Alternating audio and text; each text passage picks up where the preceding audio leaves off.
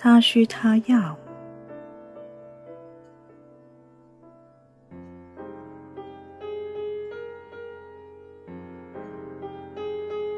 六，他需要与他同乐，娱乐伴侣。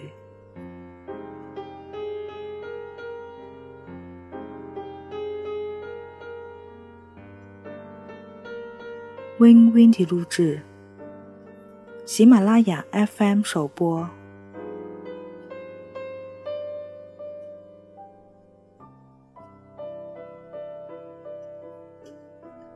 调整兴趣范围。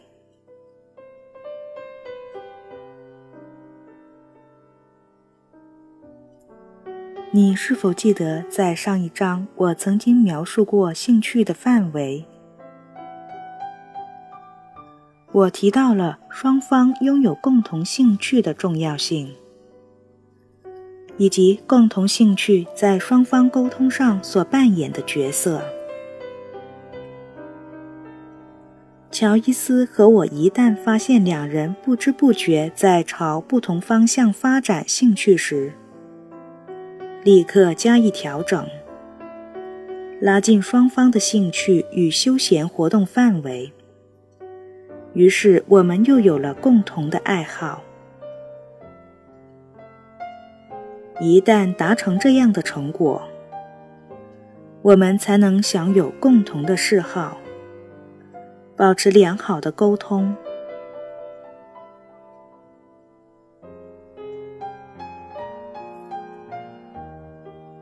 针对沟通提出的建议，也适合休闲娱乐。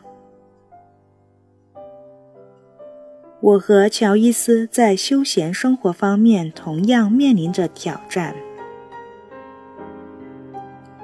比方说吧，我年轻时酷爱下棋，从四岁就开始学习下棋。后来上大学时负责校棋牌俱乐部，并成为棋艺高手。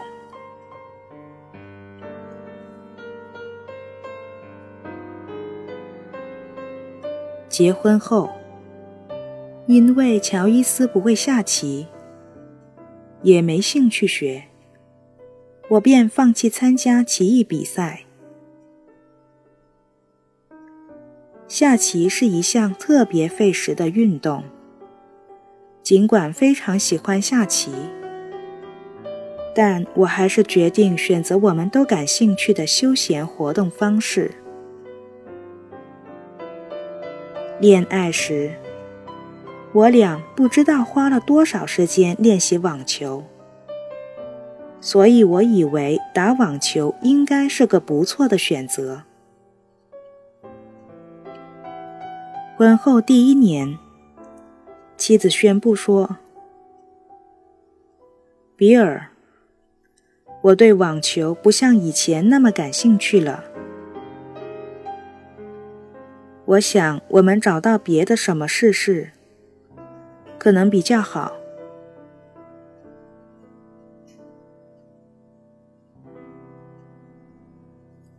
乔伊斯对网球态度的转变，让我非常的吃惊。我们谈了六年恋爱才结的婚，我自以为对他了如指掌。我们一起打网球或参与其他活动时，都很开心。我从来都以为他比我更喜欢打网球，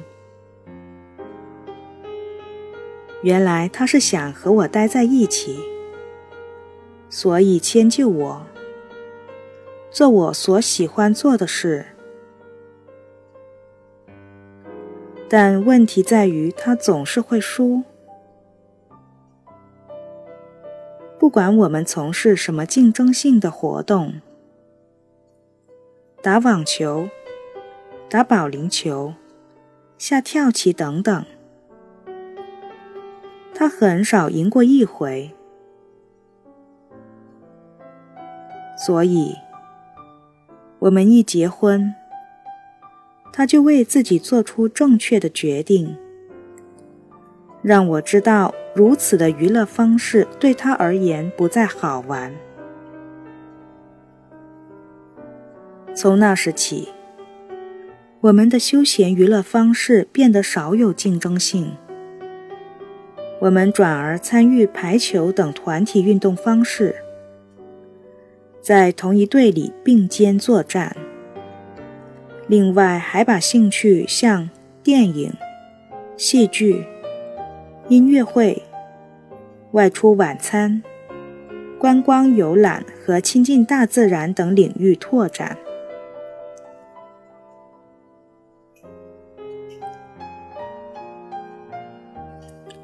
我们为追求快乐而相守在一起，因此我们到现在为止，几乎所有的休闲娱乐时间都在一块度过。倘若当初我坚持要打网球，或是不放弃下棋，让乔伊斯自行发展个人爱好，想必结果会截然不同。我们可能会分手，各自在没有对方参与的情况下，体验到极度的快乐、轻松。在对已婚夫妇进行辅导时，我不厌其烦地指出这是多么大的一个错误。夫妻不在一起享受共同娱乐带来的乐趣。而是发展各自的爱好，不仅会使彼此爱情银行的存款减少，同时也错过了一起分享生活乐趣的黄金机会。他们往往和别人度过自己的快乐时光，同时很有可能使对方在自己爱情银行的存款增加。既然每个人在你的爱情银行里都有账号，于是那些和你一同分享快乐时光的人，会慢慢成为大客户。这也是很合理的假设。如果你想要幸福美满的婚姻，那个大客户必须是你的配偶。